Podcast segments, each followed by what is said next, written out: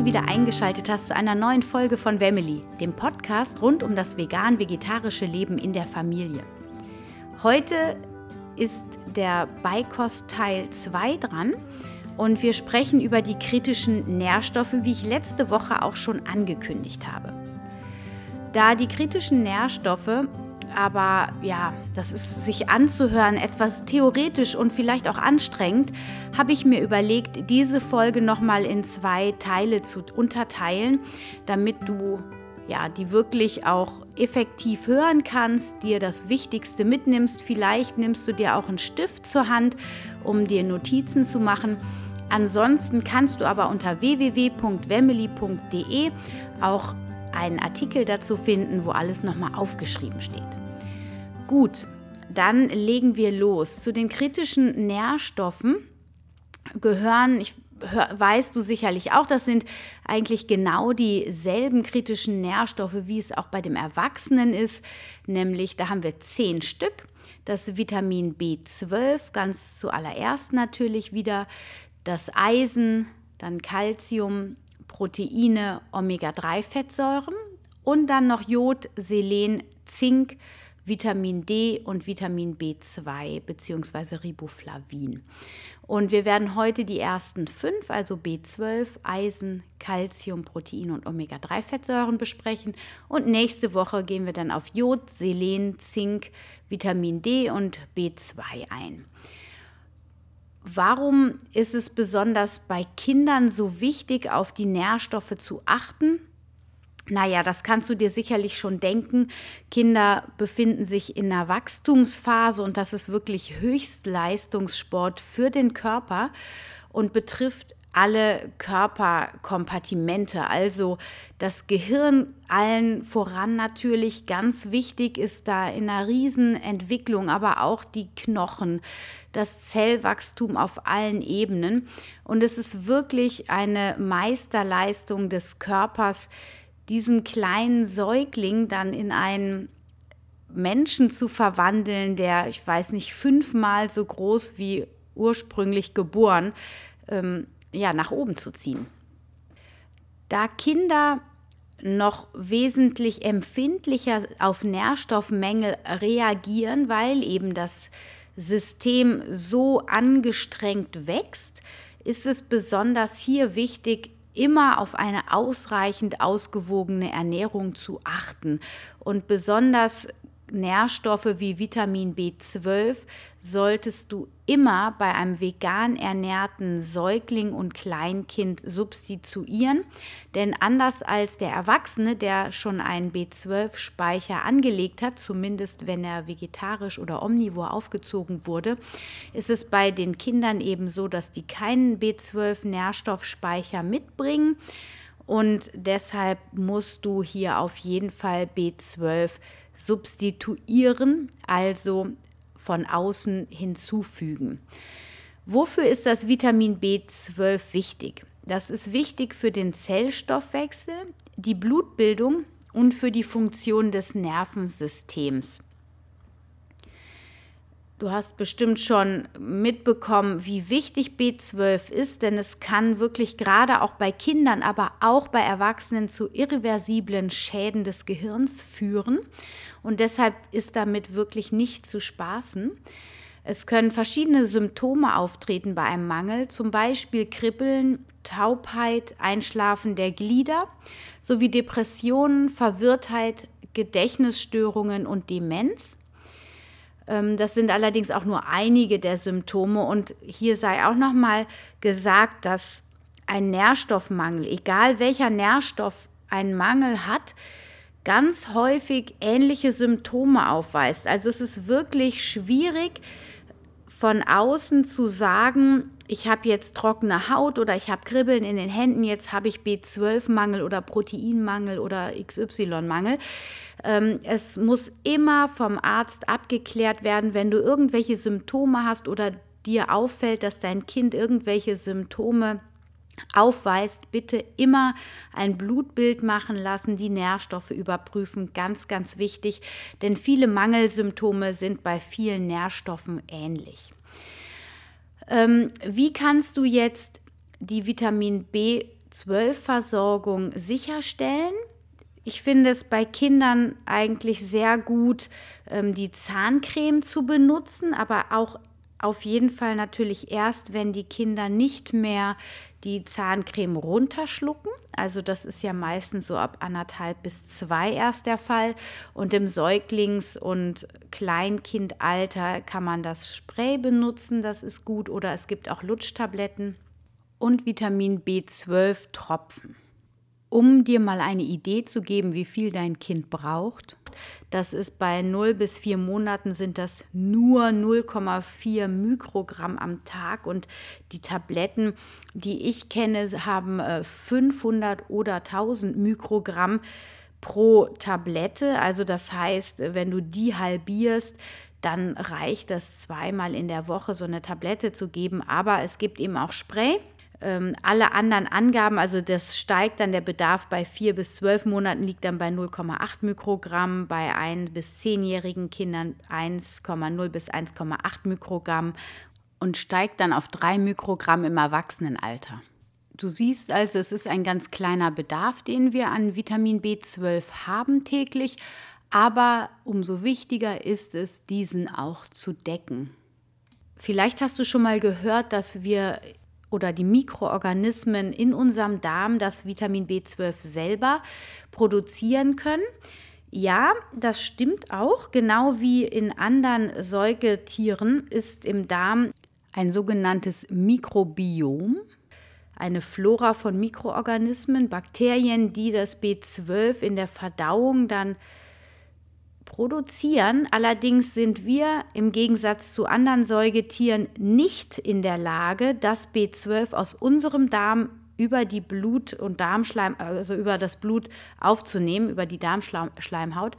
Und deshalb ist es ganz wichtig, dass wir das von außen zuführen. Gut, kommen wir zum nächsten Nährstoff, das ist das Eisen. Das ist auch ganz wichtig natürlich, wenn das Kind im Wachstum ist, weil auch die Blutmenge sich regelmäßig erhöht. Und Eisen ist vor allem dafür wichtig, um Sauerstoff aufzunehmen und zu den einzelnen Zellgeweben zu transportieren oder insgesamt auch durch das Körpergewebe zu transportieren. Des Weiteren ist Eisen auch an verschiedenen Prozessen der Immunabwehr und beim Bau von Hormonen beteiligt. Außerdem ist Eisen Bestandteil verschiedener Enzyme. Was bei einem Mangel geschieht, das sind, ähm, ist vor allem Müdigkeit, trockene Haut, rissige Mundwinkel, und noch ähm, stärkerer Eisenmangel führt dann zu einer Anämie, also zu einer Blutarmut, die mit verminderter Leistungs- und Konzentrationsfähigkeit einhergeht, aber auch mit Kopfschmerzen und Infektanfälligkeit. Und manchmal ist ein Eisenmangel auch an äh, tiefen Augenringen erkennbar. Ähm, aber auch hier bei zum Beispiel Müdigkeit, trockene Haut, rissige Mundwinkel, da gibt es einige Vitamine, die diese Symptome aufweisen. Also wenn du irgendetwas an deinem Kind, an dir bemerkst, auf jeden Fall einen Test machen. Das Eisen, wo kriegen wir Veganerinnen und Veganer das eigentlich her, wenn nicht aus dem Tier, weil dort ist es ja bekannt, dass es drin steckt. Und ähm, wir haben ja hier auch das zweiwertige und das dreiwertige Eisen, das sich in Pflanzen und tierischen Lebensmitteln unterscheidet. Und es ist ja, man, es wird immer gesagt, dass das pflanzliche Eisen nicht so gut aufzunehmen ist, also das dreiwertige Eisen. Aber ähm, wenn du das kombinierst mit Vitamin C reichem Obst und Gemüse, dann kannst du die Eisenaufnahme erhöhen. Und von daher brauchen wir uns da eigentlich nicht so große Sorgen zu machen, da wir ja in der Regel immer irgendwie Gemüse mit Hülsenfrüchten, Vollkorngetreide kombinieren. Vielleicht auch mal einen Saft. Gerade bei Kindern ist das ja beliebt, einen Saft zum Essen zu trinken. Also ähm, Vitamin C reichen wie selbstgemachten Orangensaft. Oder aber du gibst deinem Kind einfach nur ein Stück Paprika oder pürierst die Paprika mit ins Essen hinein. So hast du auch äh, viel Vitamin C, was hilft, das pflanzliche Eisen besser aufzunehmen. Und Ansonsten hast du noch besonders viel Eisen in Weizenkleie. in Kürbiskernen, in Sesam, in diversen Hülsenfrüchten, hier vor allem Linsen, aber auch in Leinsamen und Pseudogetreide wie Quinoa und Amaranth. Und was auch richtig viel Eisen enthält, sind Pistazien. Da gibt es mittlerweile auch Pistazienmus. Das ist zwar etwas kostspielig, aber durchaus für das Essen von Kindern ähm, sehr empfehlenswert, weil Pistazien wirklich einen sehr hohen Eisenwert haben.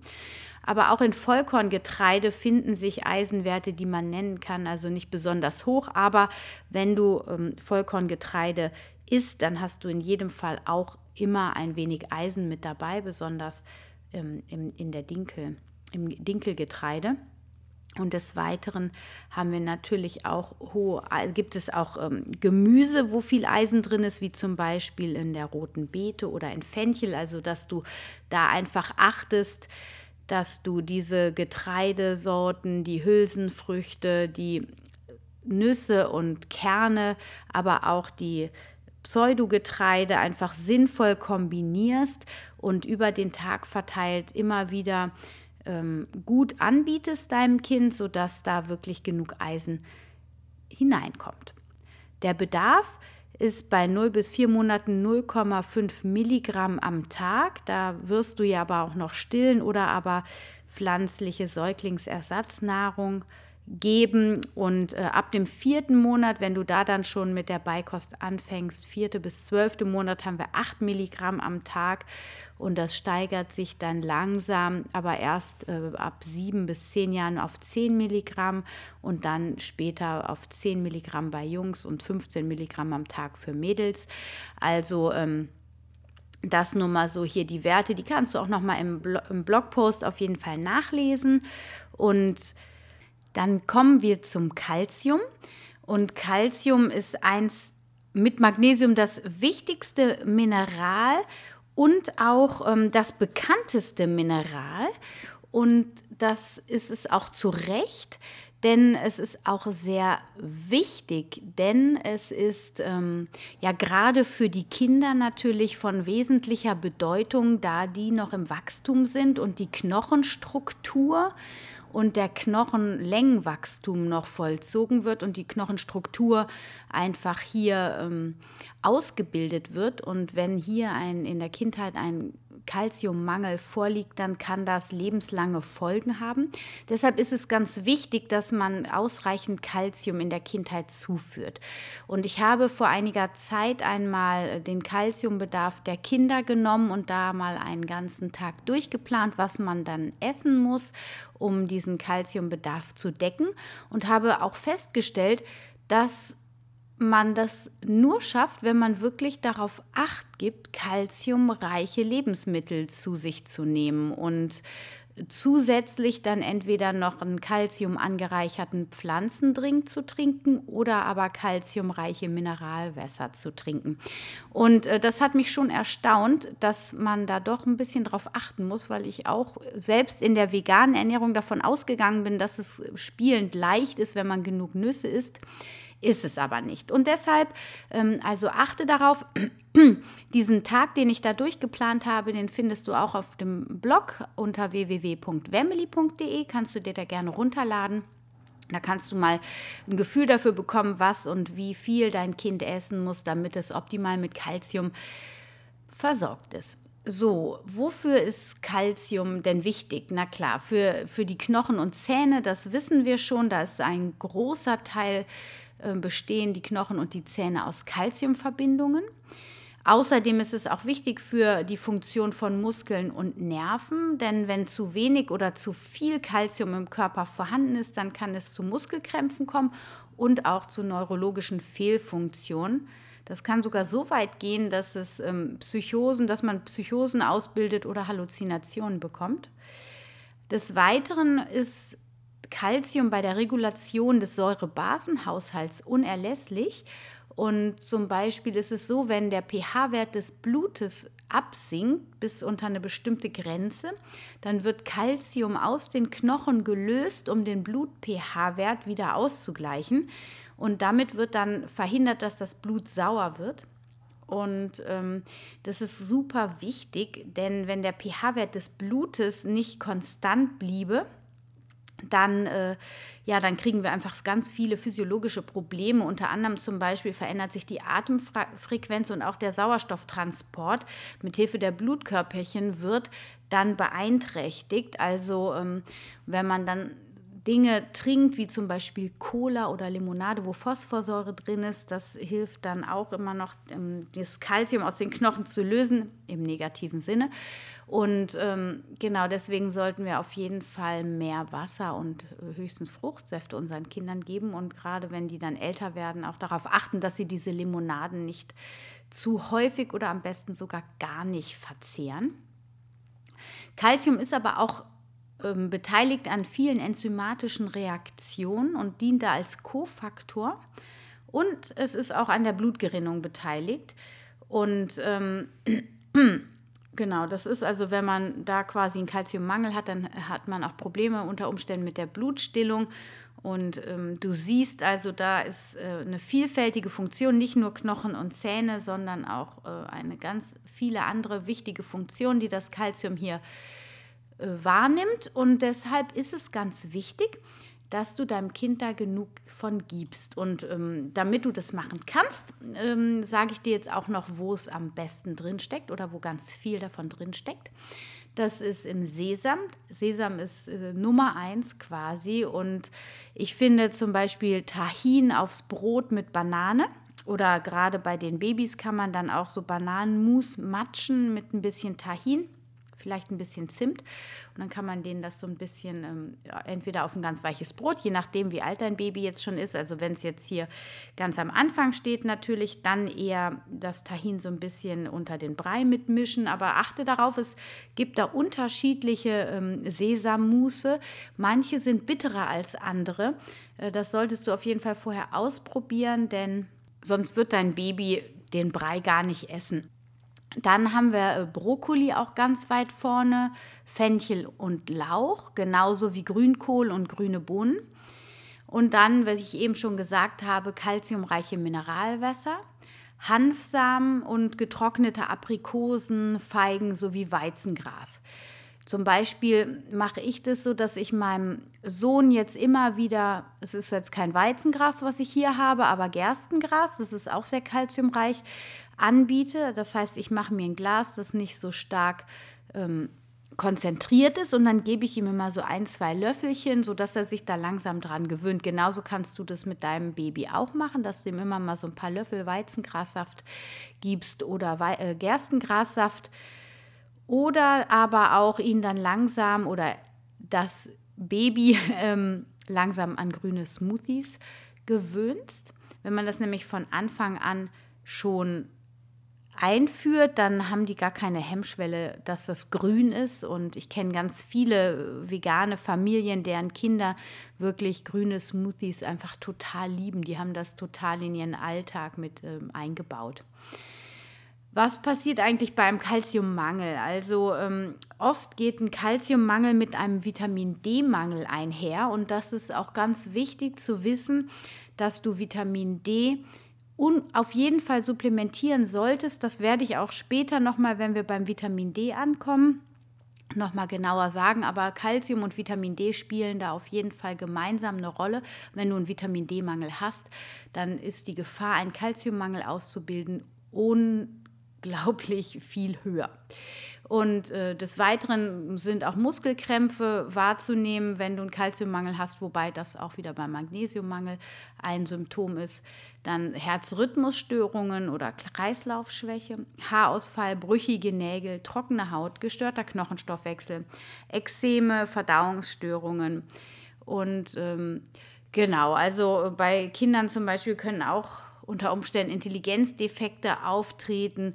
So, das sind so die häufigsten Symptome eines Kalziumsmangels. Jetzt ist nun dein Baby noch klein, das heißt, achte am besten von Anfang an darauf, dass du ihm genug, ähm, genug Kalzium zuführst. Und das ist, ähm, ich fange jetzt mal bei vier Monaten an, weil in den ersten vier Monaten wird ja meistens noch gestillt oder Säuglingsmilchnahrung gegeben. Ab dem vierten Monat sind es 400 Milligramm am Tag. und ab dem ersten Lebensjahr bis zum siebten Lebensjahr 600 Milligramm am Tag. Und dann steigt das stetig, bis es dann mit 13 den Höchstwert erreicht, nämlich 1100 Milligramm pro Tag. Und das ist dann bis, bis man 19 Jahre ist, sollte dieser Wert erreicht werden. Und ab 19 geht es dann ins Erwachsenenalter über auf die 1000 Milligramm, die dann erstmal langfristig ähm, empfohlen werden. Gut, dann kommen wir zum Protein. Proteine oder auch Eiweiße genannt bestehen aus sogenannten Aminosäuren, aus Aminosäureketten. Und davon gibt es ganz viele, aber acht, die sind wichtig, nämlich das sind die sogenannten essentiellen Aminosäuren. Bei Kindern gibt es sogar noch eine neunte, die dann auch als semi-essentiell gilt. Und diese essentiellen Aminosäuren können vom Körper nicht selbst gebildet werden und müssen mit der Nahrung von außen zugeführt werden. Alle übrigen Aminosäuren kann der Körper selber herstellen. Und ähm, die Namen finde ich für Normalsterblichen nicht wichtig. Außer vielleicht Lysin kannst du dir merken, das ist die sogenannte limitierende Aminosäure in pflanzlichen Lebensmitteln und macht dann manchmal das pflanzliche Protein nicht ganz so wertig wie das tierische Protein. Aber wenn man pflanzliche Proteinquellen und vollwertige Ernährung gut kombiniert, dann ist das kein Problem, ausreichend äh, Proteine zu sich zu nehmen. Und auch bei, in der Kinderernährung ist es keine große ähm, Problematik. Allerdings, da die Kinder gerade im ersten Lebensjahr einen sehr hohen, also den höchsten Proteinbedarf sogar haben, nämlich 2,7 Gramm pro Kilogramm Körpergewicht am Tag, ist es ähm, schon wichtig, dass man in jeder Mahlzeit proteinreiche Lebensmittel anbietet. Aber da komme ich gleich nochmal zu. Wichtig ist, dass äh, du abwechslungsreich ist und verschiedene Proteinquellen deinem Kind anbietest. So, diese 2,7 Gramm pro Kilogramm Körpergewicht, die ich eben erwähnt habe, das ist in der Zeit, nämlich in den ersten sechs Monaten, wo ja meistens noch die Muttermilch das Hauptnahrungsmittel ist und daher brauchst du dir da gar keine Sorgen zu machen, denn der Proteingehalt der Muttermilch, der ist in jedem Fall ausreichend hoch.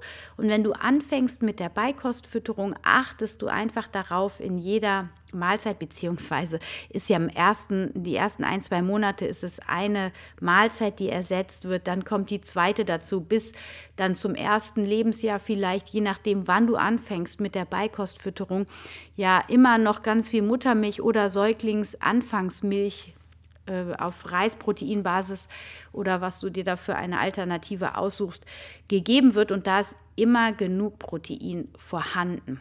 Aber Trotzdem ist es halt wichtig, gerade dann auch ab einem Jahr, dass du darauf achtest, dein Kind genug mit Protein zu versorgen.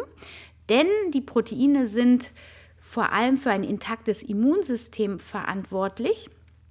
Und da Proteine aber auch in allen Körperzellen enthalten sind, also nicht nur in den Muskeln, sondern auch ähm, in Enzymen und Hormonen, ist es einfach ganz wichtig, da ausreichend drauf zu achten und versorgt zu sein. Für die Mama sind natürlich noch so Sachen wie kräftiges Haar und schöne straffe Haut ein Punkt, warum hier viele Proteine gegessen werden sollten. Aber äh, vor allem eben das intakte Immunsystem ist für die Kinder natürlich wichtig. Denn wenn ein Mangel da sein sollte, was selten passiert in westlichen Ländern, da ein Proteinmangel häufig mit einem Nahrungs, im allgemeinen Nahrungsmangel einhergeht. Aber falls ein Proteinmangel äh, auftritt, dann ist nämlich die körperliche und geistige Leistungsfähigkeit ähm, vermindert. Es tritt Muskelschwäche auf, die Muskelmasse verringert sich, die Infektanfälligkeit steigt. Dann geht es noch weiter, wenn du noch tiefer reinrutscht mit Ödemen, aber auch schlechter Wundheilung, Haarausfall, Gewichtsverlust und genau wie beim Eisenmangel auch Augenränder. Also weißt du nicht, ob du Proteinmangel oder Eisenmangel hast, wenn du Augenränder hast, Augenränder, wobei Augenränder natürlich auch mit wenig Schlaf einhergehen. Aber gut, das ist was anderes. Genau. Und wo stecken Proteine drin? Natürlich allen voran in Hülsenfrüchten und da bekommst du wirklich auch viel Proteine, es ist eine gute Quelle für Eiweiße und da haben wir allen voran die Sojabohnen, aber auch die Linsen, die ja für kleine Kinder sehr gut bekömmlich sind, wenn du langsam damit anfängst. Bohnen, Erbsen, aber auch Lupinen. Und bei Soja musst du natürlich ein bisschen drauf achten, wenn du allergisch bist oder dein Mann, dass das Kind äh, das sollte dann im ersten Lebensjahr kein Soja bekommen. Aber ab dem ersten Lebensjahr kannst du es dann mal vorsichtig ausprobieren. Des Weiteren hast du Proteine auch im Vollkorngetreide, in Nüssen und in Kernen. Und da haben wir vor allem auch die ähm, Sonnenblumenkerne, die Kürbiskerne und die Hanfsamen. Und soweit ich weiß, sind Hanfsamen, ich meine, es ist noch nicht so lange ähm, ein Trend und auf dem Markt auch Hanfsamen zu essen. Deswegen weiß ich nicht, im Augenblick gibt es da noch keine Allergien, die mir bekannt wären. Und von daher auf jeden Fall ein ganz gutes Lebensmittel, um die mit der Säuglingsnahrung zu kombinieren. Die sind ja auch relativ geschmacksneutral, schmecken ein bisschen nussig, aber die kann man, denke ich, ganz gut auch mit in das Essen hineinmischen. Der Bedarf, habe ich eben schon gesagt, ist im ersten Lebensjahr 2,7 Gramm pro Kilogramm Körpergewicht. Und dann äh, sinkt der Proteinbedarf bis 1 Gramm pro Kilogramm Körpergewicht pro Tag, also bis zu den Vierjährigen und dann noch weiter auf 0,9 und auf 0,8 dann im Erwachsenenalter. Wobei da, das muss auch noch mal klargestellt werden, da ist schon Sicherheitszuschlag drauf. Also die Deutsche Gesellschaft für Ernährung, da gibt es immer so ähm, Sicherheitsaufschläge und wenn du diese 0,8 Gramm für Frauen oder 0,9 Gramm für Männer beziehungsweise Jungs aufnimmst, dann bist du auf jeden Fall sicher. Und äh, bei den Kindern ist es halt ein Gramm, aber das ist, ja, das kriegt man gut hin, wenn du in jeder Mahlzeit, also morgens, mittags und abends, proteinreiches gibst. Also das kann zum Beispiel morgens dann ein Porridge sein, auch mit Sojamilch zum Beispiel, also nach dem ersten Lebensjahr dann. Mittags äh, kombinierst du Linsen mit Kartoffeln oder Bohnen mit Kartoffeln und noch einem Vitamin C reichen Gemüse. Und abends der Abendbrei gibt dann wieder äh, Vollkorn, Dinkelgrieß zum Beispiel und ähm, da kannst du dann ein bisschen Hanfsamen noch untermischen oder du nimmst Quinoa als Pseudogetreide dazu. So hast du dann ähm, an drei Mahlzeiten proteinreich gegessen, beziehungsweise dein Kind, und dann bist du ganz auf der sicheren Seite. Dann kommen wir zu den langkettigen Fettsäuren. Und ja, das ist ein Riesenthema. Da könnte ich, glaube ich, drei Podcast-Folgen drum machen. Aber ich versuche mich jetzt mal so ein bisschen kurz zu fassen. Also grundsätzlich sind Fette ja früher immer verteufelt worden und oft gerade Frauen haben dadurch jahrelang viel zu wenig Fette zu sich genommen. Mittlerweile ist es auch landläufig bekannt, dass es bestimmte Fette gibt, die sind gesund, nämlich die ungesättigten Fettsäuren und die mehrfach ungesättigten Fettsäuren. Und von diesen mehrfach ungesättigten Fettsäuren, die auch langkettige Fettsäuren genannt werden, das sind eben unter anderem die Omega-3-Fettsäuren zu nennen. Und da ist es ganz wichtig, ähm, eine richtige Kombination zu sich zu nehmen. Und auch das finde ich für jemanden, der sich da nicht so auskennt, etwas kompliziert. Deswegen breche ich das so ein bisschen runter. Du kannst es auf dem Blog nochmal nachlesen, wenn dich das noch stärker interessiert, das Thema. Wichtig, was du dir merken darfst, ist, dass Omega-3-Fettsäuren im Organismus zwar selbst hergestellt werden können, aber dass sie ähm, je nachdem, welche Fettsäuren du vermehrt zu dir nimmst, also heute zum Beispiel die Omega-6-Fettsäuren, die in Sonnenblumenöl ganz stark vorhanden sind. Und Sonnenblumenöl ist gerade in den veganen ähm, Lebensmitteln, also in den Aufstrichen zum Beispiel, ganz viel ähm, enthalten. Diese Omega-3-Fettsäuren, die verschieben die Möglichkeit des Körpers, Omega-3-Fettsäuren herzustellen. Das ist ja, es ist ein bisschen kompliziert. Omega-6-Fettsäuren äh, sind auch langkettige Fettsäuren und diese ähm, Omega-3-Fettsäuren, da gibt es eben Linolsäure und Linolensäure, Alpha-Linolensäure und aus dieser Alpha-Linolensäure solltest du DHA, also Docosahexaensäure, herstellen können oder aber Eicosapentaensäure herstellen können. Das schafft dein Körper auch, sofern du nicht zu viele Omega-6-Fettsäuren zu dir nimmst, also Sonnenblumenöl unter anderem. Und ähm, runtergebrochen, ja, jetzt schlackert dir wahrscheinlich schon, schlackern dir schon die Ohren, ähm, ist es so, dass du einfach darauf achtest, genug Nüsse zu essen, genug Kerne und deinem Kind das dementsprechend auch anzubieten. Und du nach dem Essen, also gerade bei Kindern, ähm, nach der Essenszubereitung dann einen Teelöffel Leinöl auf das Essen gibst oder auch Hanföl. Mittlerweile gibt es auch Chiaöl, wobei ich hm, finde, regional ist immer die bessere Alternative und auch die günstigere. Also nimm das Leinöl, tu ein bisschen übers Essen, morgens, mittags, abends. Nicht immer ein Teelöffel bei deinem Kind, weil dann ist es zu viel. Es reicht also so ein halber Teelöffel oder so ein ganz kleiner Löffel. Und dann hast du schon die Omega-3-Fettsäuren deinem Kind gegeben, aus dem es wunderbar diese langkettigen DHA und und ähm, EPA ähm, selbst synthetisieren kann. Und wenn dein Kind, und das ist ja der Vorteil der Kleinkinder, die essen noch nicht so viel verarbeitete Lebensmittel, deshalb werden die nicht so viele Omega-6-Fettsäuren zu sich nehmen. Und dadurch ist es dann wunderbar, wenn du das Leinöl zugibst, dann sind die nämlich auf der sicheren Seite, was das Omega-3 Fettsäurenverhältnis zum Omega-3-6-Fettsäurenverhältnis angeht. Ähm, ja, jetzt ist es so, dass du das wahrscheinlich gleich wieder vergisst. Deswegen und auch die Angaben zum Beispiel, wie das, ähm, ja, die Empfehlungen dafür sind zum Beispiel, die werden in Energieprozent auf, äh, angegeben. Ja? Also das heißt, du hast bis vier Monate 4,0 Prozent der empfohlenen Gesamtenergie sollst du, also 4 Prozent davon sollst du an Omega-6-Fettsäuren und 0,5 Prozent an Omega-3-Fettsäuren zu dir nehmen. Und ich finde es einfach mega kompliziert. Und deswegen habe ich mir überlegt, ich empfehle dir einfach das, was ich auch mache, um mich da selber nicht verrückt zu machen. Ich supplementiere, in Anführungsstrichen supplementiere. Also ich habe im Kühlschrank ein Olivenöl, weil ich das lecker finde, mit DHA, also diesen wunderbaren langkettigen Omega-3-Fettsäuren und EPA angereichert. Diese werden mit ähm, Algen angereichert, mit Algenöl. Und das ist ja auch die Möglichkeit, die Fische nutzen, um an die Omega-3-Fettsäuren heranzukommen. Und als Veganerinnen können wir den Fisch umgehen und direkt die Algen nehmen, um an unser Omega-3 heranzukommen. Ich weiß nicht, wie es dir geht, aber mir raucht jetzt auf jeden Fall der Kopf und ich habe einen leichten Knoten in der Zunge. Ähm, die Omega-3-Fettsäuren, dieses Thema, das ist echt äh, auch für Fachfrauen äh, kompliziert, zumindest in der Umsetzung dann, weil man sich so viele Dinge merken kann.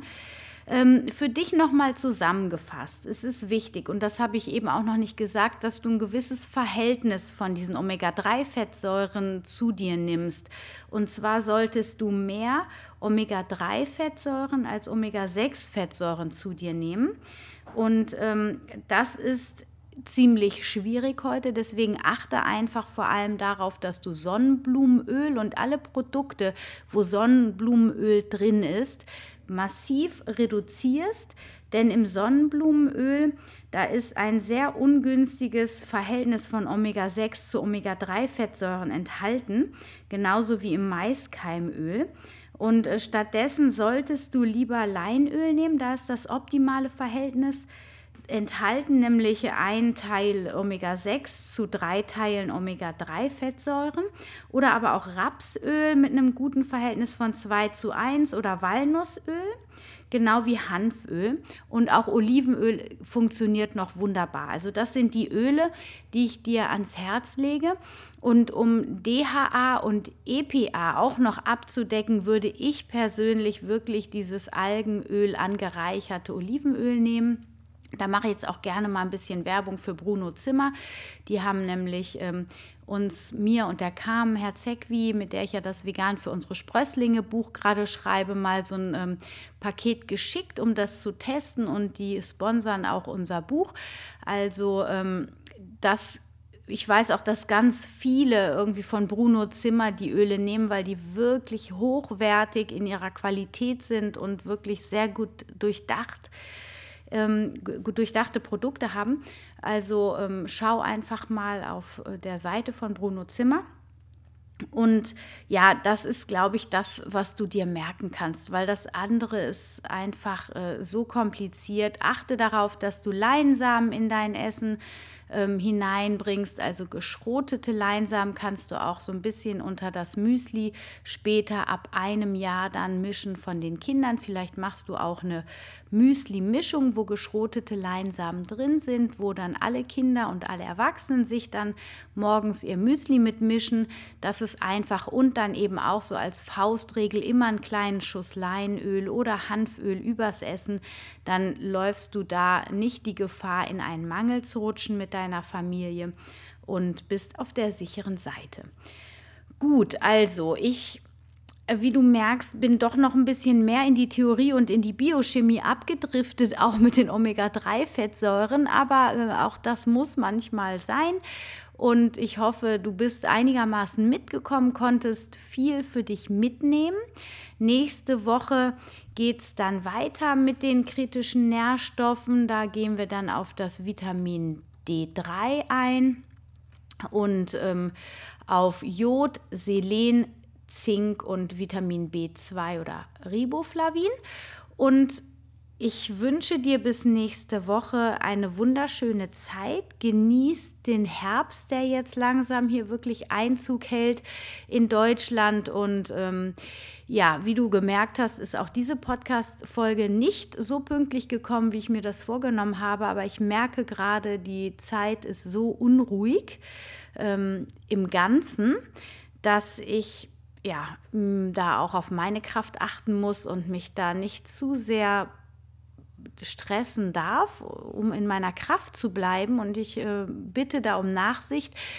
Diesen Podcast äh, Beikost Teil 3, also beziehungsweise der zweite Teil zu den kritischen Nährstoffen wird wieder pünktlich kommen, denn ich werde den anderen Teil jetzt gleich noch aufnehmen, sodass der dann für nächste Woche pünktlich Mittwoch rausgeht.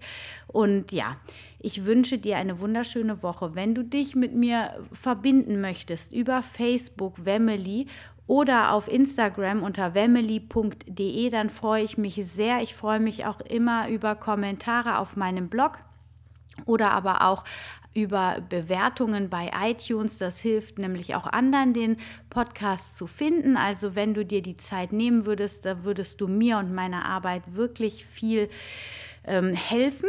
Und ansonsten, wenn du mehr Infos brauchst und das auf meinem Blog auch nicht ausreicht, dann melde dich gerne unter info@wemily.de und buch bei mir ein Coaching, freue ich mich sehr.